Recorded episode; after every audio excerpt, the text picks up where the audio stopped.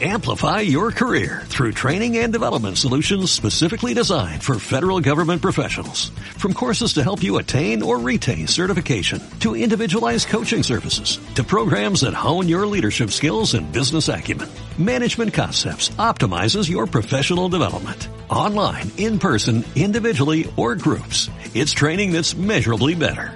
Learn more at managementconcepts.com. That's managementconcepts.com.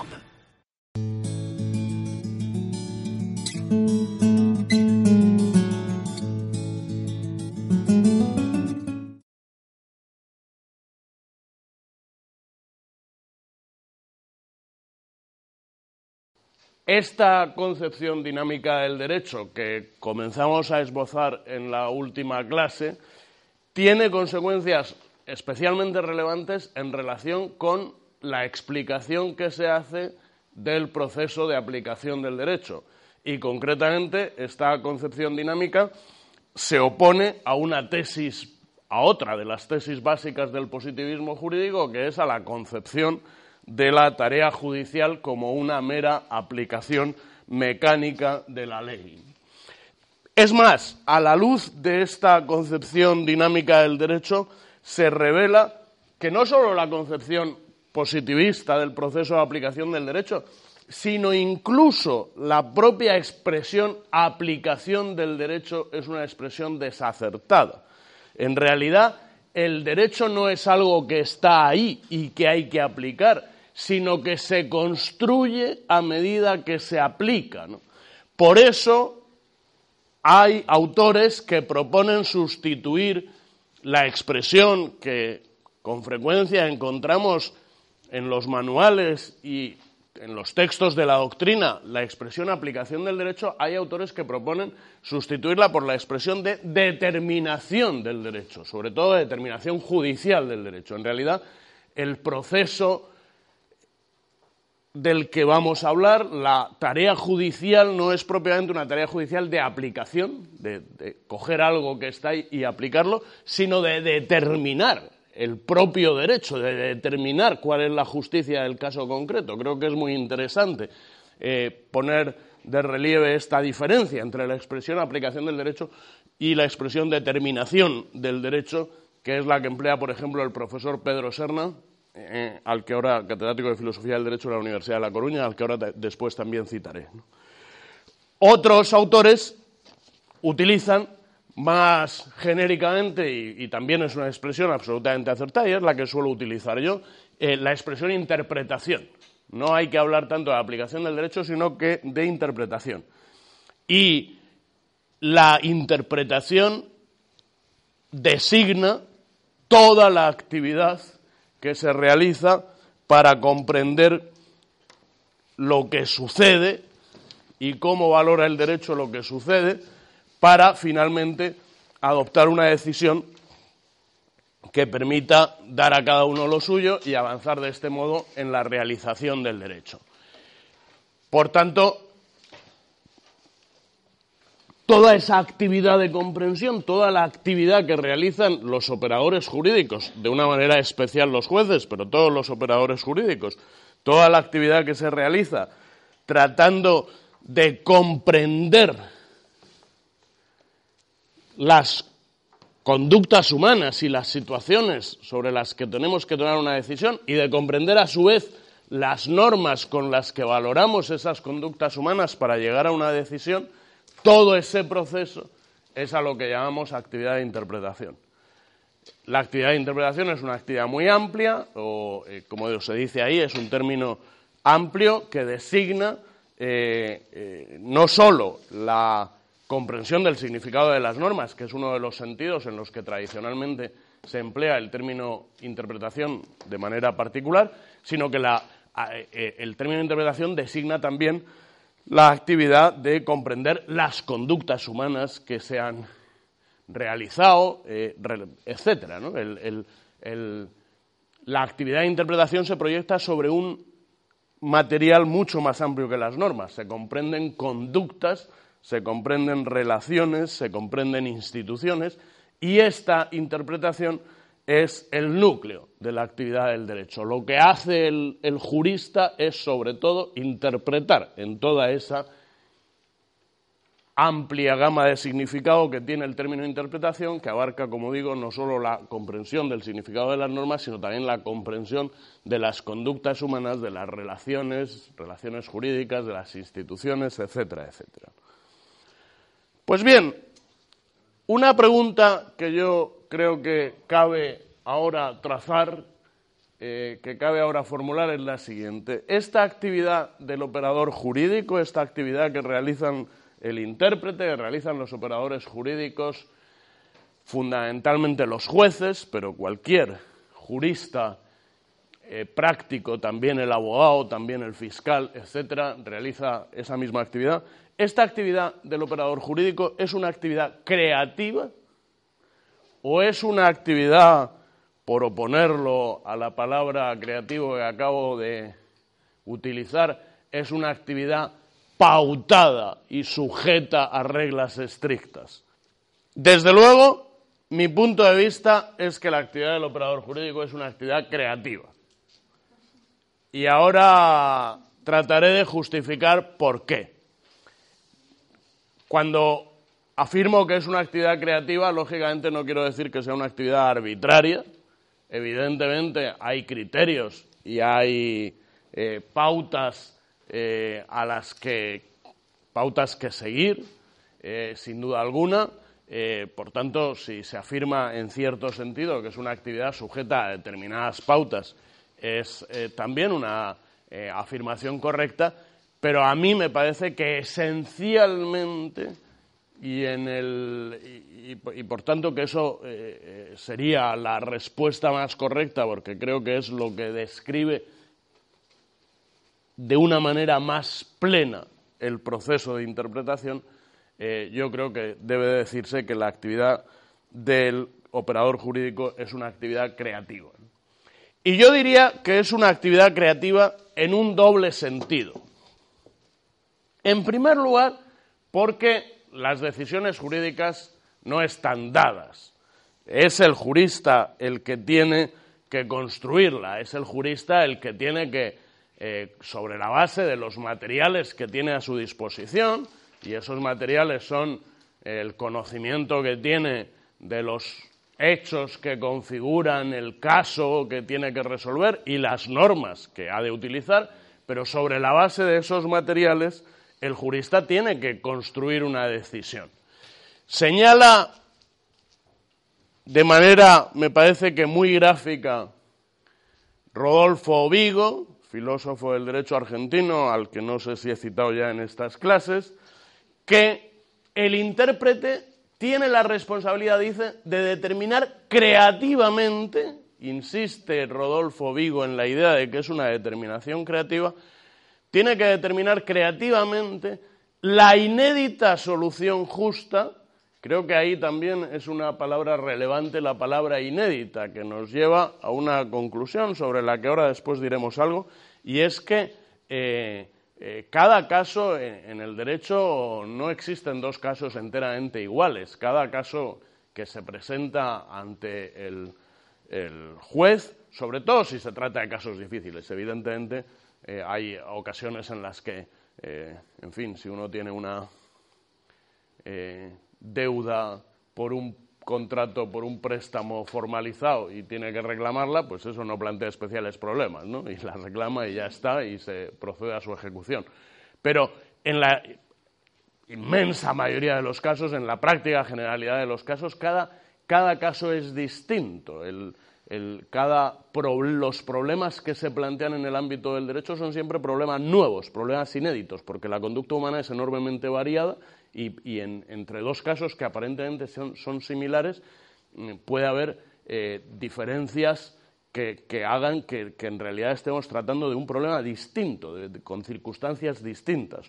Por eso creo que es muy acertada la, eh, palabra que emplea eh, Rodolfo Vigo señalando que, cada solución es inédita y, por tanto, el, intérprete tiene la responsabilidad de, buscar una solución inédita y ese proceso, evidentemente, es un proceso creativo.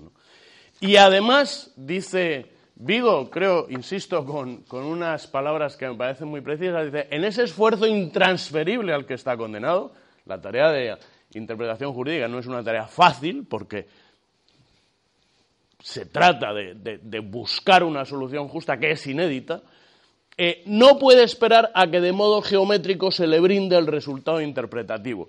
Este eh, último inciso pone de relieve que la actividad de interpretación y determinación del derecho no es una actividad estrictamente racional, deducible eh, a partir de eh, reglas lógicas. ¿no? consiste el proceso de aplicación del derecho en un proceso deductivo en el que sobre la base de unas reglas lógicas se llega a la conclusión. En realidad, eh, el intérprete no, no puede encontrar de un modo matemático, de un modo absolutamente preciso y derivado de reglas lógicas, el resultado interpretativo. ¿no? Por eso también eso implica que se trate de una actividad creativa. La actividad de interpretación, como les decía, no es una actividad estrictamente racional, reducible a la aplicación de ciertas reglas lógicas. Es una actividad razonable en el sentido de que se realiza mediante el uso de la razón. Podríamos contraponer la expresión racional a razonable, es decir, la actividad eh, de interpretación jurídica es evidentemente una actividad que se realiza a través del uso de la razón, eh, pero no es una actividad racional en el sentido de que ese uso de la razón esté perfectamente definido y pautado por ciertas reglas lógicas. Es una actividad razonable en el sentido de que se realiza, como digo, mediante el uso de la razón, pero, como ha subrayado también la filosofía hermenéutica contemporánea en el siglo XX, por ejemplo, en realidad también tenemos que tener en cuenta que todo proceso de conocimiento, y en el ámbito del conocimiento práctico, que es el conocimiento eh, en el que se encuadra el derecho, esto es particularmente eh, importante y significativo, es un proceso mediatizado, todo proceso de conocimiento, les decía, es un proceso mediatizado por el sujeto que conoce por sus convicciones, por su contexto y por sus circunstancias personales, y en el que toda comprensión se basa en la precomprensión del sujeto que conoce. Y ello, insisto, sucede con mucha más intensidad en el conocimiento práctico, en el conocimiento para la realización de la conducta humana correcta, que es el conocimiento jurídico. Eh, yo ayer les preguntaba en, a mis alumnos de primero de Derecho, en teoría del Derecho, les preguntaba, ¿piensan ustedes que los jueces, hablando de cuestiones muy similares a las que nos toca comentar en esta clase, les decía, ¿piensan ustedes que en las decisiones del juez influyen sus convicciones personales? Y había gente que me decía, no, eh, el juez debe ser independiente y no puede dejarse llevar por sus convicciones. Yo lo que creo es que ni siquiera podemos afirmar que debería de ser así. Es decir, es inevitable el juez, obviamente, si el proceso de interpretación del derecho fuera un proceso estrictamente racional y reducible a la aplicación de ciertas reglas, en el ámbito de las matemáticas, eh, pues probablemente eh, eh, el razonamiento no se ve influido por la, por la personalidad del sujeto que conoce, porque no hay eh, más que eh, una serie de reglas lógicas que inevitablemente y de modo inequívoco conducen a determinadas soluciones. En el caso del derecho eso no es así. En el caso del derecho no hay reglas lógicas que condicionen el proceso de interpretación. Y, por tanto, es natural, es inevitable que en el proceso que realiza el juez de valoración de las conductas humanas que tiene ante su mirada, eh, y que es una valoración que comporta márgenes de indeterminación y por tanto márgenes de subjetividad, es inevitable que las circunstancias personales, el contexto, las convicciones personales del juzgador, de manera prácticamente inconsciente incluso, influyan en su modo de razonar y, por lo tanto, de tomar una determinada decisión. Eso es así. Y eso lo ha subrayado además, como les decía, lo ha puesto de relieve de manera general la filosofía hermenéutica, que ha señalado que en todo proceso de conocimiento hay, de algún modo, una influencia del propio sujeto que conoce. Eh, la comprensión que realiza el sujeto se basa en una precomprensión influida por las convicciones y circunstancias personales. Y ese punto de vista de la filosofía hermenéutica creo que es particularmente relevante en el ámbito del conocimiento práctico, que, como decía, es un conocimiento eh, en el que eh, estamos valorando y orientando conductas humanas. Por eso, aunque afirmamos que la actividad de interpretación es una actividad razonable que se realiza mediante el uso de la razón, creo que hay que poner de relieve también que es una actividad en la que asimismo interviene la voluntad. Y de hecho, el resultado final de la interpretación se denomina decisión jurídica, es decir, el juez decide. Las sentencias del Tribunal Constitucional Español, por ejemplo, que en su sistemática y en su formulario eh, básico, sobre todo, eh, que aparece sobre todo al inicio y al final de la sentencia, eh, tienen ya una estructura que fue fijada desde las primeras sentencias del Tribunal Constitucional. Las sentencias del Tribunal Constitucional acaban diciendo, al final, en el fallo, dicen el Tribunal Constitucional, por la autoridad que le confiere la Constitución de la Nación Española, ha decidido estimar el recurso de inconstitucionalidad o desestimarlo, etcétera, etcétera. Creo que es interesante esta, este, esta cláusula que emplean las sentencias del Tribunal Constitucional, porque pone de relieve que efectivamente el juez decide lo que, a lo que nos lleva todo el proceso de interpretación, a lo que nos lleva toda esta actividad de comprensión de conductas que se someten a la consideración del intérprete y de normas que se utilizan para valorar esas conductas, a lo que nos lleva toda la actividad de interpretación es a finalmente adoptar una decisión. Y creo que la palabra de decisión pone de relieve que, aunque sin duda la tarea de interpretación y la función judicial concretamente es una actividad razonable que se realiza mediante la razón, es una actividad en la que también interviene la voluntad y por eso hablamos de que se decide, de que se toma una decisión. Naturalmente todo esto eh, parte de la base de que, como les señalaba antes, eh, nos encontramos ante una ciencia que no es exacta, que ofrece márgenes de eh, indeterminación y por lo tanto de subjetividad que el juez tiene que valorar, tiene que realizar valoraciones y, en determinados momentos del razonamiento jurídico elegir entre caminos alternativos.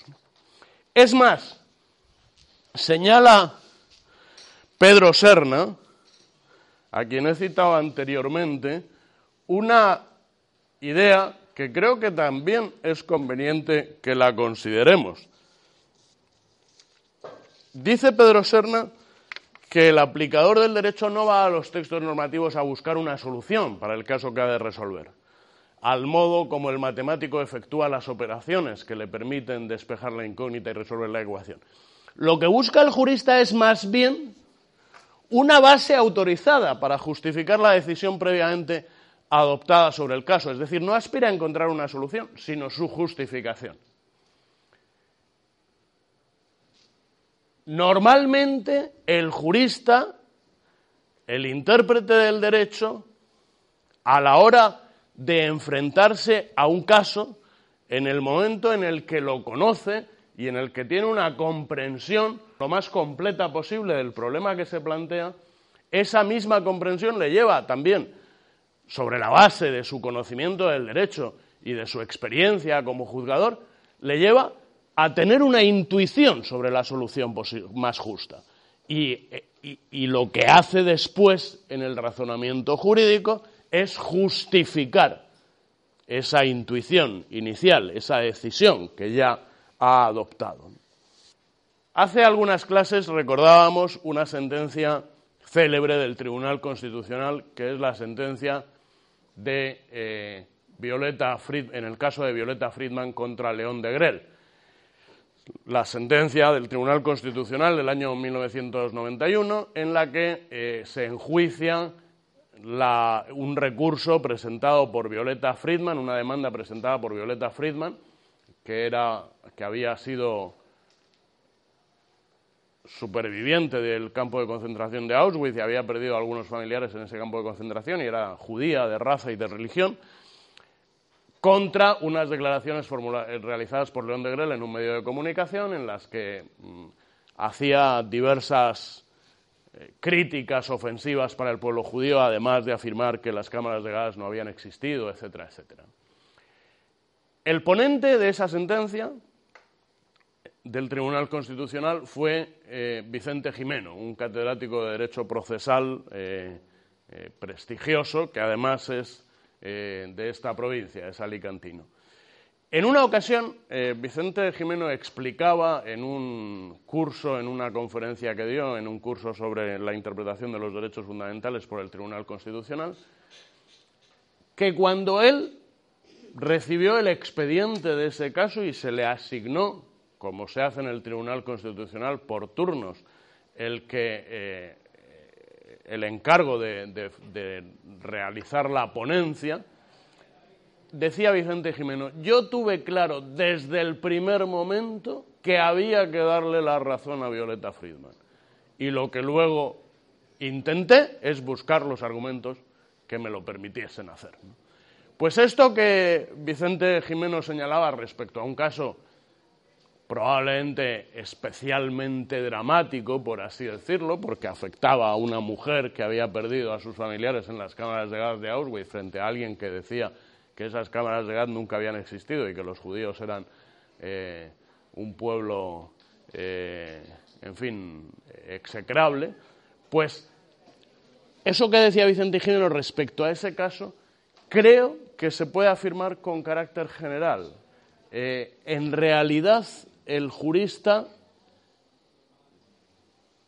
como consecuencia de su experiencia y de la comprensión que tiene de cada problema jurídico, se forma una intuición sobre la decisión que se ha de adoptar, sobre la decisión más justa, y lo que después le permite el razonamiento jurídico realizar es justificar esa decisión, es encontrar argumentos, encontrar bases en el derecho que le permitan justificar eh, una solución, que le permitan justificar esa intuición inicial. Naturalmente, esto tiene sus límites. Obviamente, el jurista también tiene que ser lo suficientemente honrado intelectualmente como para que eh, la intuición inicial no se convierta en un prejuicio que le impida mm, avanzar eh, hacia una decisión eh, correcta y puede haber ocasiones en que el, razonamiento y la reflexión posterior le obligue a abandonar esa intuición inicial. Pero creo que es interesante y creo que es acertada la tesis que formula Pedro Serna. En realidad el jurista no busca en el derecho la solución a los casos que se le presentan, sino en realidad la justificación de la solución que su propia experiencia y comprensión jurídica le dicta desde el primer momento. Todo esto nos lleva también a subrayar otra idea que creo que se advierte también con claridad y es que normalmente en el ámbito del derecho no existe una única opción interpretativa, sino una pluralidad de, de opciones existen diversas posibilidades, existen siempre o existen en muchos casos diversas posibilidades de interpretación. Y por eso señala también Rodolfo Vigo, y muy en conexión con la anterior cita de este autor que hemos traído a colación, que la conclusión a la que llega el intérprete no es una conclusión lógicamente vinculante, no es, no es la única solución posible que estamos obligados a adoptar porque la aplicación de las reglas lógicas nos lleva a ello. Eso sucedería en una demostración matemática, pero no sucede en el ámbito del derecho. En realidad, lo que hace el jurista es elegir, por unas u otras razones, en definitiva lo que hace es elegir entre diferentes posibilidades. E interpretar significa siempre decidirse por una entre muchas posibles interpretaciones. Yo puedo entender que León de Grel, al afirmar que eh, los judíos eh, son un pueblo que siempre se hace, eh, siempre se consideran a sí mismos víctimas, está realizando un calificativo ofensivo para el pueblo judío, o afirmar que en realidad es una cuestión, esa afirmación es una afirmación baladí y que no debe considerarse una injuria ni irrespetuosa con, con el pueblo judío. Interpretar quiere decir decidirse por una entre muchas posibles interpretaciones. Y esto nos lleva a otra conclusión que es muy importante, y es que eh, no existe una única respuesta correcta ante, eh, los problemas jurídicos. Eh, el positivismo jurídico señaló que el en el ámbito del derecho existe una única respuesta correcta. Por eso el positivismo jurídico presentaba la tarea judicial como una aplicación mecánica de la ley en la que al final hay una solución, que es la solución correcta.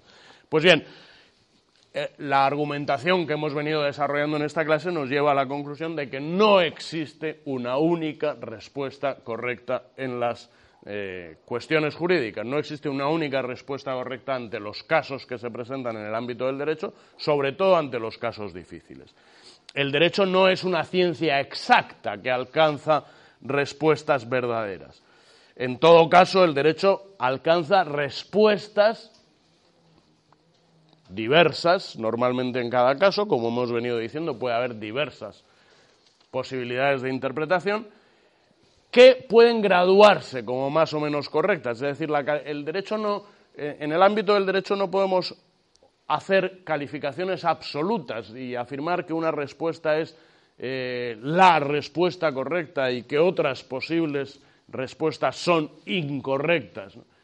en, principio y normalmente lo que en el derecho podemos hacer es calificaciones relativas, que valoran las posibles decisiones o las posibles respuestas como más o menos correctas.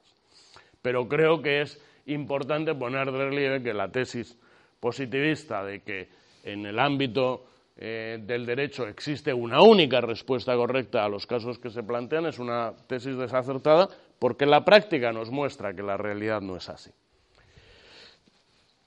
¿Y cómo se logra que la decisión jurídica sea correcta. Así que podemos preguntarnos qué criterios, qué parámetros pueden establecerse, qué condiciones son las adecuadas para que la decisión jurídica sea lo más correcta posible. Eh, hemos señalado que la, eh, y estoy tratando de argumentar, por todas las razones que hemos venido indicando, que la tarea del operador jurídico es una tarea creativa. Pero también he señalado que el que sea una tarea creativa no implica que sea una tarea arbitraria, no, no vale cualquier cosa. Y para que el jurista adopte una decisión jurídica lo más correcta posible, hay que trabajar de una determinada manera, por así decirlo. Hay que seguir algunos criterios que, como van a ver ustedes, y ahora lo señalaré, son criterios muy generales, pero que nos permiten establecer cómo debe trabajar el operador jurídico que quiera llegar a las decisiones más correctas. Desde luego no puedo detenerme demasiado en esta cuestión, que exigiría llevar a cabo un estudio mucho más detenido de la metodología de la interpretación jurídica, de algo de eso se ha hablado en teoría del derecho y también hay una asignatura optativa, por cierto, que versa sobre esta cuestión, pero sí que querría formular tres observaciones generales eh, en respuesta a esta pregunta que plantea la diapositiva. ¿Cómo se puede lograr que la decisión jurídica sea correcta? Pues bien, en primer lugar pienso que una decisión jurídica correcta exige el conocimiento más profundo posible de todas las circunstancias relevantes del caso, así como de las consecuencias de la propia decisión. Hay una sentencia del Tribunal Constitucional que no sé si ustedes conocen, yo suelo utilizarla como material para una de las primeras clases prácticas de teoría del derecho, porque es una sentencia creo que interesante y que plantea además un problema que siempre invita a la discusión, que es la sentencia 154-2002 de 18 de julio, en la que el Tribunal Constitucional resuelve el caso de unos padres testigos de Jehová que habían, que habían decidido no autorizar una transfusión de sangre de su hijo y, por tanto, al final de todo el itinerario del caso, el hijo muere y los padres son acusados como culpables de un delito de homicidio por haber permitido la muerte de su hijo. Pues a mí me parece que esta sentencia es un ejemplo muy claro de cómo el Tribunal Constitucional se hace cargo de todas las circunstancias relevantes del caso. Es decir, no basta con afirmar que los padres eh, no autorizaron la transfusión o se opusieron a la transfusión y por tanto el hijo murió y entonces hay una figura en el Código Penal que es eh, la figura de la comisión por omisión y que se les puede aplicar. Ese es el razonamiento del Tribunal Supremo.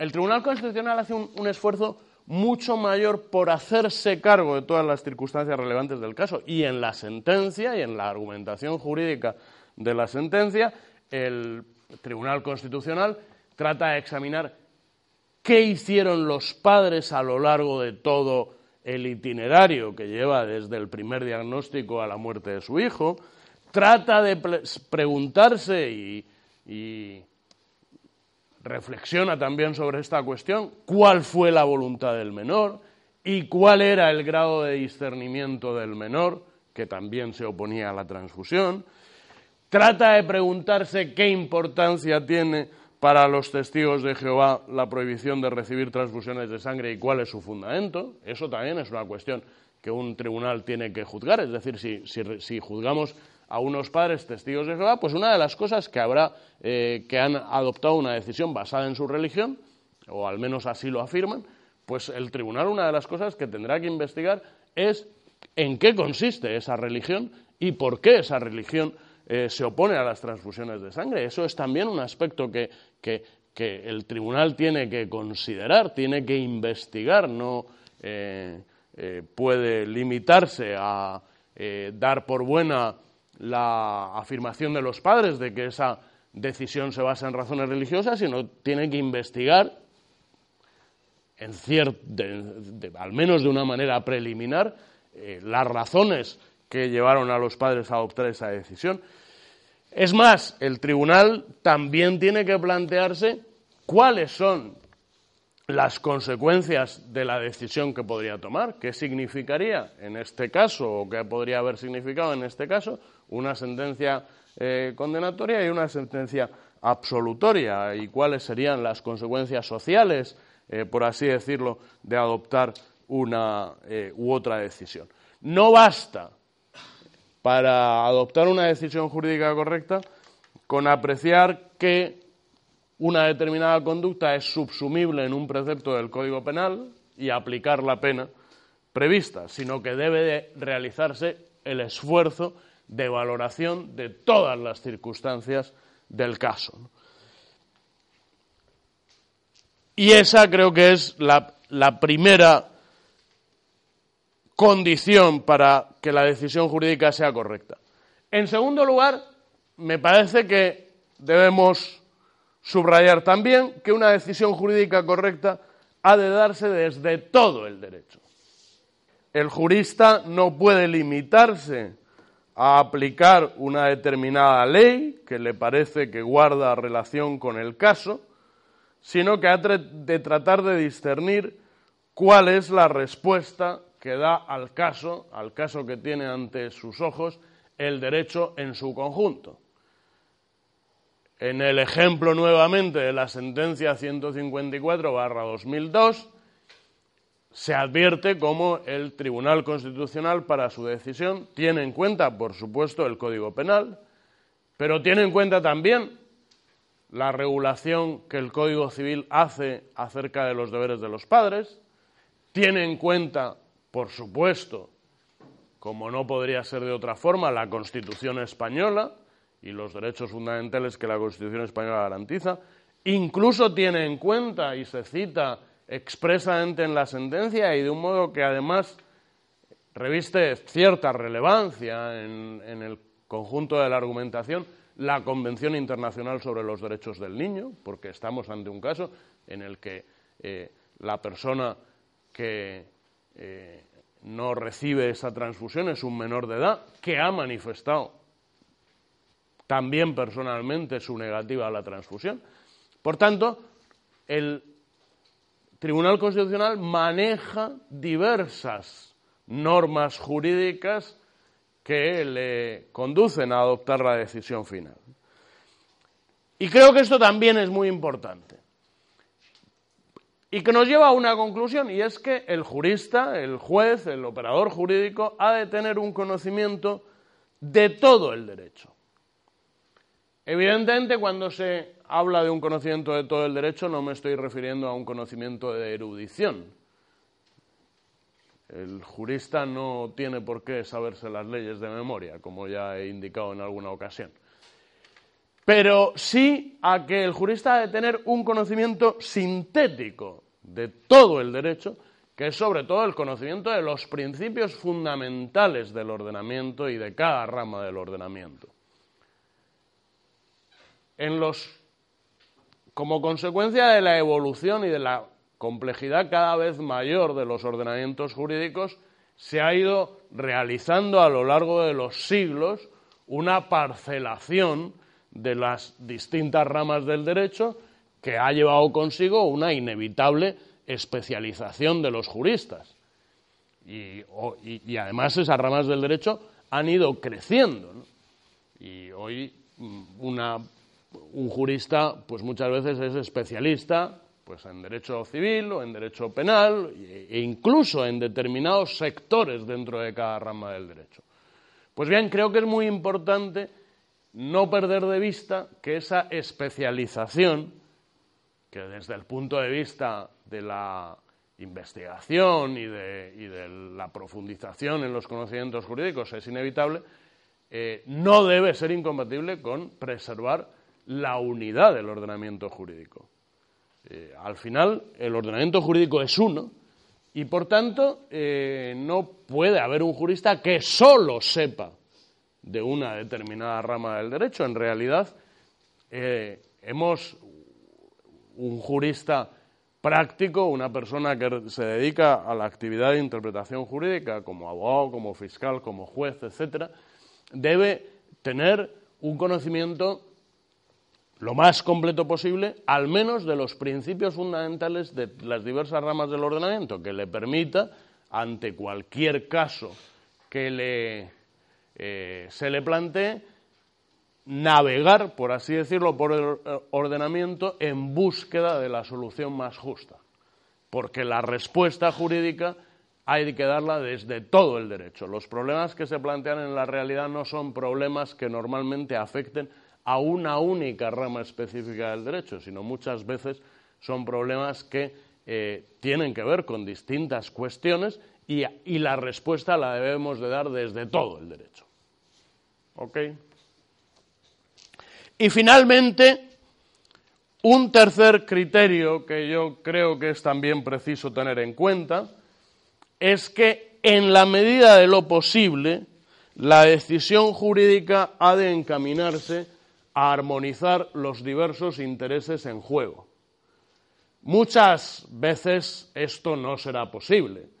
Eh, ante una persona que ha eh, cometido un delito, pues no cabe más solución si efectivamente eh, el delito se encuentra aprobado y es, y es clara su comisión que aplicarle una pena.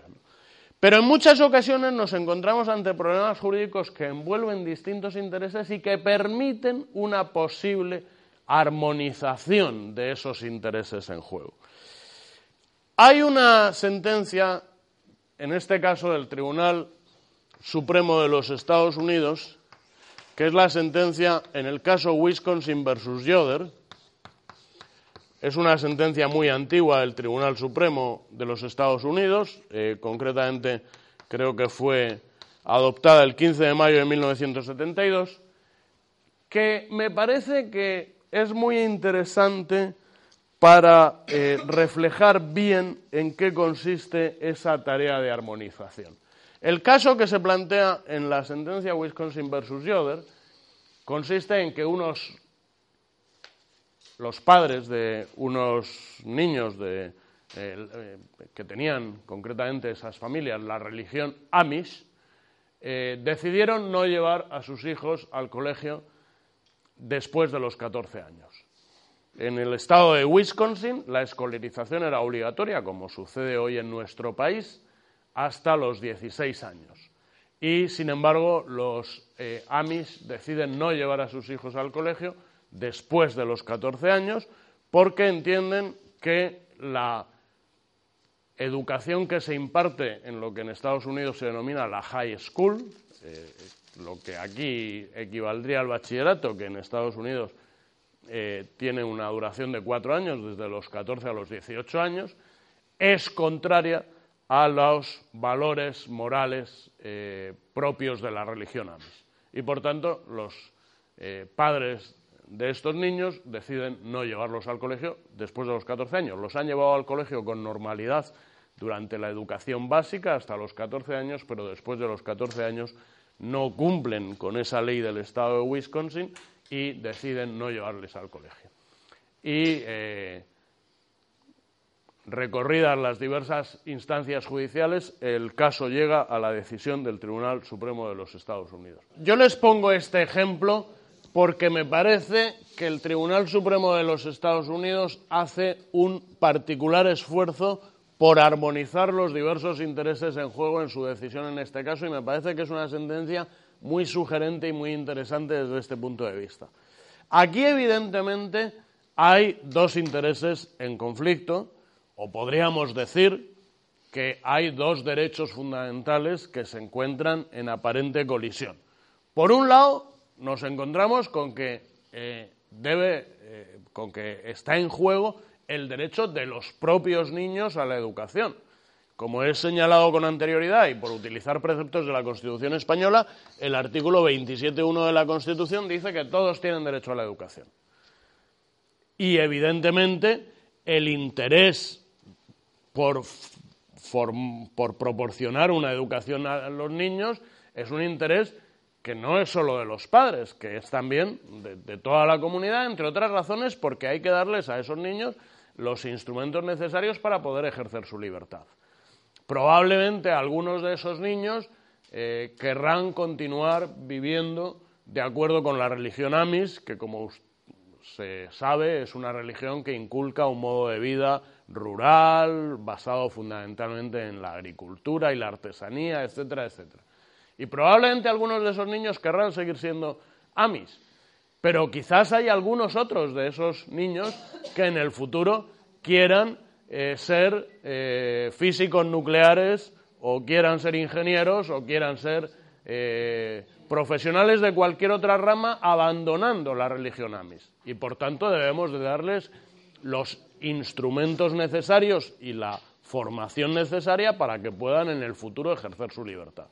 Por tanto, hay un derecho que se encuentra en juego en este caso, que es el derecho a la educación, que es un derecho de los propios niños. Pero hay otro derecho en juego, que es el derecho de los padres a la libertad religiosa, que reconoce el artículo 16 de la Constitución. derecho a la libertad religiosa que además tiene una consecuencia precisada por el artículo 27 de la Constitución, si no me equivoco, creo que es en el párrafo cuarto, en el que se indica que los padres tienen el derecho de elegir para sus hijos la educación que sea conforme a sus convicciones morales y religiosas. Luego, también hay un interés, en este caso de los padres, un derecho fundamental de los padres, que es el derecho fundamental a proporcionar a los hijos la educación moral y religiosa que ellos consideran más adecuada. Y en este caso ellos sostienen que esa eh, que proporcionar a sus hijos la educación moral y religiosa propia de la religión amis está en conflicto con los valores que se inculcan en la high school.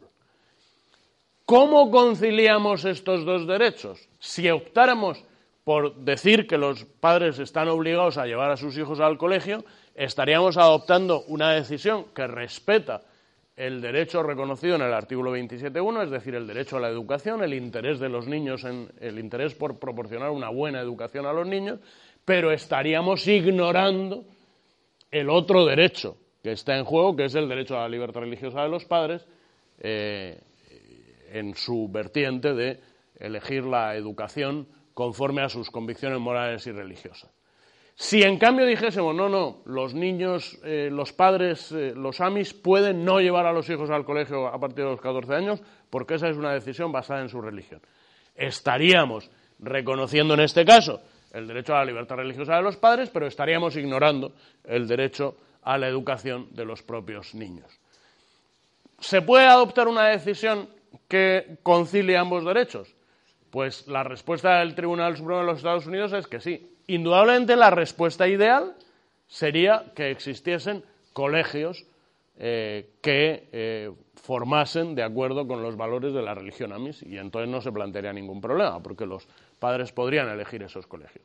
Pero si esos colegios no existen, el Tribunal Supremo de los Estados Unidos dice, bien, los padres eh, amis pueden no llevar a sus hijos al colegio pero tienen que proporcionarles una educación en su casa y el Estado, en este caso el Estado de Wisconsin, porque además en Estados Unidos la educación es competencia de los Estados miembros, no de la eh, Unión, no de los, del, eh, del país en su conjunto, no de Estados Unidos de América, sino de cada uno de los estados, pues el Estado de Wisconsin tiene derecho a establecer estándares mínimos que deba de cumplir esa educación que les imparte en los padres de modo privado a sus hijos en casa y tiene derecho a supervisarlo. ¿Cómo? Eso es una cuestión que deberá resolver el Estado de Wisconsin. Si lo que tiene que hacer es hacer un examen al final de curso sobre una determinada materia, o lo que sea. ¿no? Claro, esa decisión creo que es una decisión que en la que se advierte ese esfuerzo por armonizar los distintos intereses en juego. Tenemos en cuenta el derecho a la libertad religiosa de los padres y, por tanto, les permitimos que no lleven a sus hijos al colegio. Pero tenemos también en cuenta el derecho de los hijos a la educación y exigimos que, por lo tanto, los padres, con el sistema que crean más oportuno, les impartan una educación en sus propios hogares con los estándares mínimos que consideremos oportunos y con los contenidos mínimos que consideremos oportunos de tal forma que esos niños puedan recibir la formación que luego les permita, como decía antes, ejercer su libertad. Creo que es una decisión que muestra ese esfuerzo que el operador jurídico siempre que sea posible ha de realizar por armonizar los intereses en juego, por tomar una decisión en la que no prevalezca. Estamos demasiado. Hablaremos de esto también un poquito más adelante en el tema 6 del programa. Estamos demasiado acostumbrados eh, en el ámbito, en, el derecho y en la, doctrina jurídica eh, y en el lenguaje jurídico habitual estamos demasiado acostumbrados a hablar de prevalencia de unos derechos sobre otros, de una idea de que a veces presentamos los intereses y los derechos en conflicto y tratamos de eh, dilucidar cuál es, el, interés o el derecho que debe prevalecer. Y yo lo que digo es que, en la medida de lo posible, el esfuerzo del intérprete del derecho ha de estar encaminado no a dilucidar qué interés debe prevalecer, sino a hacer posible la coexistencia armónica de los diversos intereses. Indudablemente, vuelvo a insistir en ello, habrá casos en los que eso no resulte en absoluto posible, pero en la medida de lo posible hay que hacer ese esfuerzo de armonización, de conciliación de los diversos intereses, de forma que no sea uno el que prevalezca sobre otro, sino que puedan convivir armónicamente. Creo que por todas estas razones, si vuelvo a recuperar el hilo de la argumentación, creo que la exposición que hemos desarrollado a lo largo de esta clase ha permitido justificar la tesis que yo adelantaba hace algunos minutos en el sentido de que la decisión jurídica es una decisión creativa, de que la tarea del intérprete del derecho es una tarea creativa. Pero quiero señalar que además de las razones ya indicadas, la actividad jurídica, la actividad de interpretación es creativa en un segundo sentido, en el sentido de que el juez crea derecho con sus decisiones.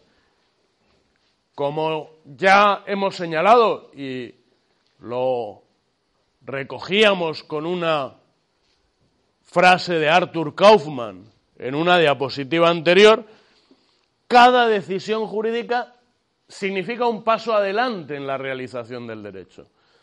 Cada decisión jurídica añade algo al derecho. Por eso también Pedro Serna habla de determinación del derecho, de que la tarea que realiza el juez no es una tarea de aplicación de un derecho que está ahí y que hay que aplicar, sino una tarea de determinación del derecho. Y en ese sentido creo que puede afirmarse que cada decisión jurídica crea derecho añade algo al derecho, porque estamos realizando el derecho y estamos avanzando en el camino del derecho. Por lo demás, y no lo olvidemos, porque este aspecto es muy importante, toda la actividad jurídica está encaminada a una finalidad, a dar a cada uno lo suyo a realizar la justicia. Evidentemente, es tarea, hablaremos también de esto en el último tema del programa, es tarea de todos los operadores jurídicos, desde la posición que cada uno ocupa en el universo jurídico, por así decirlo, contribuir a la realización de la justicia. Contribuye a la realización de la justicia el abogado que defiende a su cliente en un proceso judicial. Contribuye a la realización de la justicia el Ministerio Fiscal, que expresa la posición pública sobre la materia en cuestión. Contribuye a la realización de la justicia el funcionario del ayuntamiento que eh, informa sobre una determinada decisión que el eh, eh, gobierno municipal quiere adoptar. Pero indudablemente el ámbito en el que sobre todo se procede a la realización de la justicia es en el proceso judicial. Es fundamentalmente en el proceso judicial donde los juristas, bajo la dirección del juez, han de concluir determinando lo justo. El derecho es sobre todo en el proceso judicial donde se determina el derecho, donde se determina el sum quique tribuere, que quiere decir dar a cada uno lo suyo. Es sobre todo en el proceso judicial son donde se determina lo que debe darse a cada uno, como nos recuerda una vez más Rodolfo Vigo. Y no haría falta decirlo porque creo que es muy evidente, pero me parece que se advierte de una manera muy clara la enorme distancia que existe entre la concepción de la actividad jurídica que yo he tratado de ofrecerles a lo largo de esta explicación y la concepción positivista del derecho y de la labor eh, judicial principalmente como una aplicación mecánica de la ley. Yo creo que eh, la tarea de interpretación jurídica dista mucho de ser una aplicación mecánica de la ley, es una tarea profundamente creativa y creo que buena parte eh, de lo que se ha dicho hoy justifica suficientemente esa posición o esa concepción que yo tengo de la actividad judicial. Por lo demás, me parece, y vamos a pasar ahora a esa cuestión, me parece que desde esta concepción ontológica dinámica del derecho que les he presentado en estas clases, es más fácil dar respuesta a algunas de las cuestiones que han sido objeto de un debate más intenso entre el positivismo jurídico y las posiciones contrarias al positivismo jurídico. Y vamos a abordar ahora, para concluir la explicación de este tema del programa, hoy comenzaré con la primera y continuaremos con otras eh, en, la clase próxima, vamos a abordar ahora algunas cuestiones importantes que han sido objeto de un intenso debate en el ámbito de la ciencia del derecho y de la filosofía del derecho, sobre todo provocado por la posición del positivismo jurídico, y vamos a ver cómo podemos resolver esos debates desde la concepción ontológico-dinámica del derecho que yo he sostenido. Y el primero de esos debates al que voy a hacer referencia es el debate sobre la dualidad, podríamos afirmar, derecho natural, derecho positivo. Desde luego, la posición del positivismo jurídico sobre esta cuestión es una posición bien clara. Para el positivismo jurídico no existe el derecho natural. El positivismo jurídico niega la existencia del derecho natural. El positivismo jurídico afirma que no existe más derecho que el derecho positivo. Y justamente esa es la tesis que podríamos decir da nombre a esta doctrina, que se llama positivismo jurídico precisamente porque afirma que no existe más derecho que el derecho positivo. Aunque hay que tener en cuenta que la visión del derecho natural que tenían los autores positivistas, y que es lo que ellos niegan y lo que los autores positivistas se dedican a combatir, es sobre todo eh, la eh, visión que ofrecía el naturalismo racionalista. Es decir, el positivismo jurídico niega la existencia del derecho natural, pero teniendo ante su mirada sobre todo la imagen del derecho natural que resulta del naturalismo racionalista.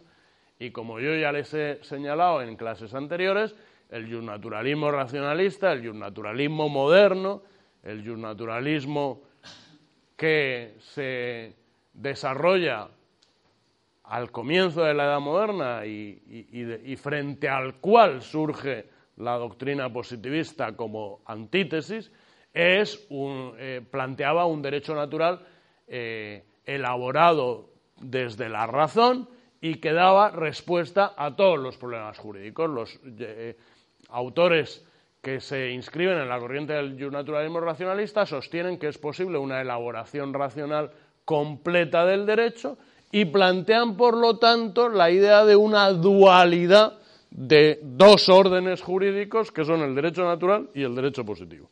El derecho positivo es el derecho que se aplica y el derecho natural es el ideal de derecho al que hay que tender.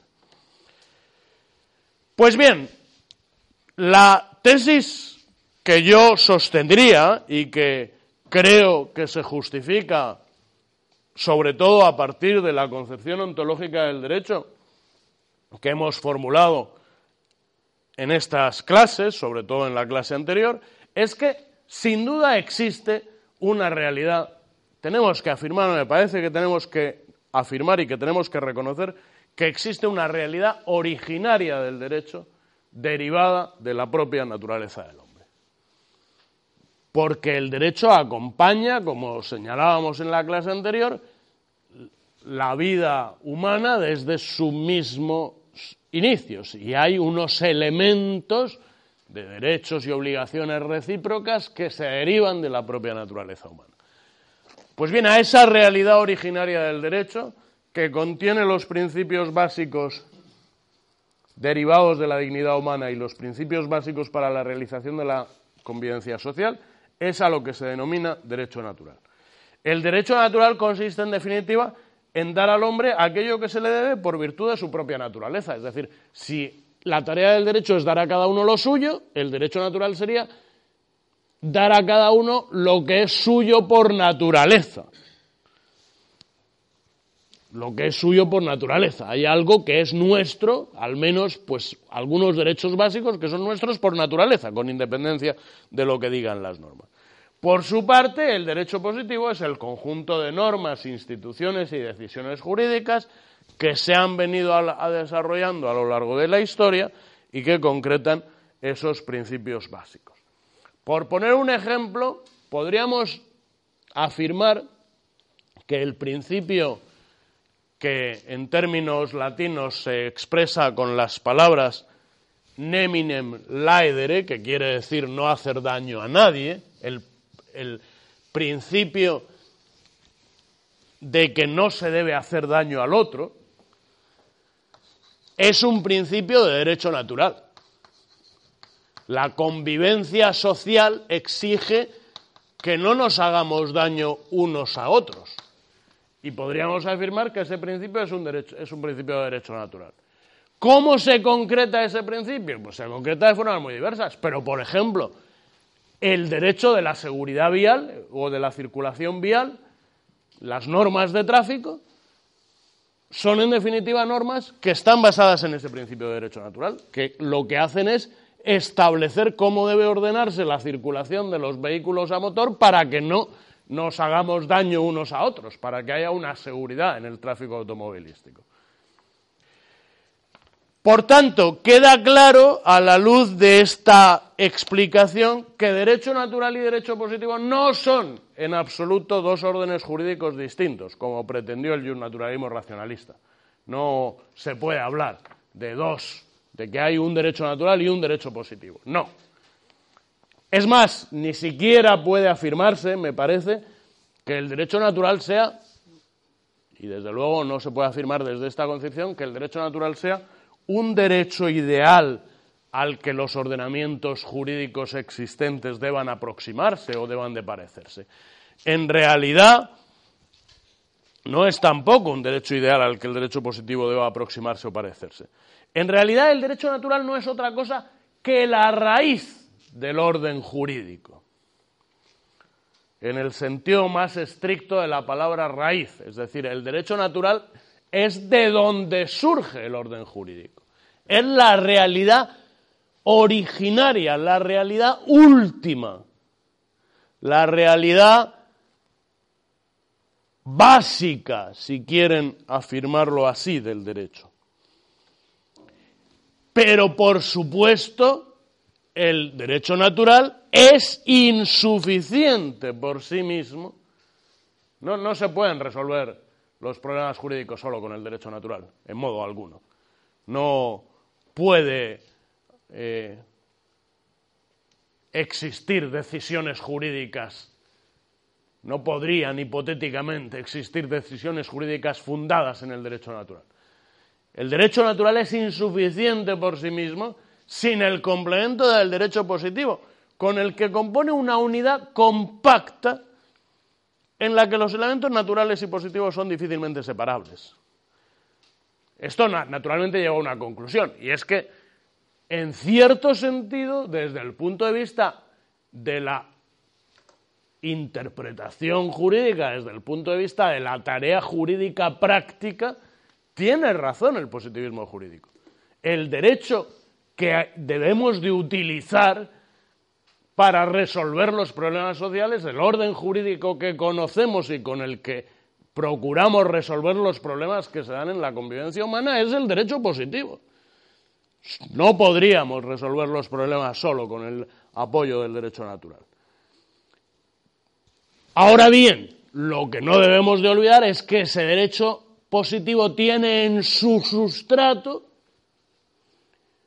un fundamento básico derivado de la propia naturaleza humana que es a lo que llamamos derecho natural. Indudablemente, el derecho de la seguridad vial y de la circulación vial es derecho positivo. Las normas de tráfico son derecho positivo. Pero las normas de tráfico tienen en su último fundamento un principio de derecho natural, que es el principio que prohíbe causar daño a otros. Obviamente, si solo contásemos con el principio que prohíbe causar daño a otros, no podríamos resolver los problemas que se dan en la convivencia social. Bueno, ¿cómo, cómo evitamos esa, eh, eh, cómo logramos que no se cause daño injustificado a otros?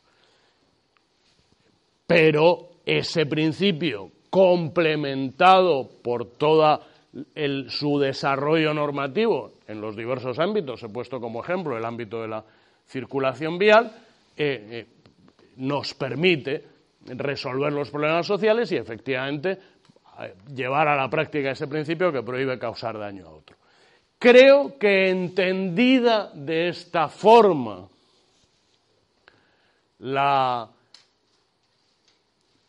lo que es el derecho natural y la relación entre derecho natural y derecho positivo, creo que se concilia el, podríamos decir, el interés del positivismo jurídico por asegurar que contamos con un derecho que conocemos y que no está inventado por un determinado autor eh, desde su eh, conocimiento jurídico, que es, que es lo que pretendían hacer los autores inscritos en el naturalismo racionalista, pero creo que también salvamos las deficiencias del positivismo jurídico que negaba que existiese una realidad originaria del derecho basada en la naturaleza humana. Amplify your career through training and development solutions specifically designed for federal government professionals. From courses to help you attain or retain certification, to individualized coaching services, to programs that hone your leadership skills and business acumen, Management Concepts optimizes your professional development. Online, in person, individually, or groups, it's training that's measurably better. Learn more at managementconcepts.com. That's managementconcepts.com.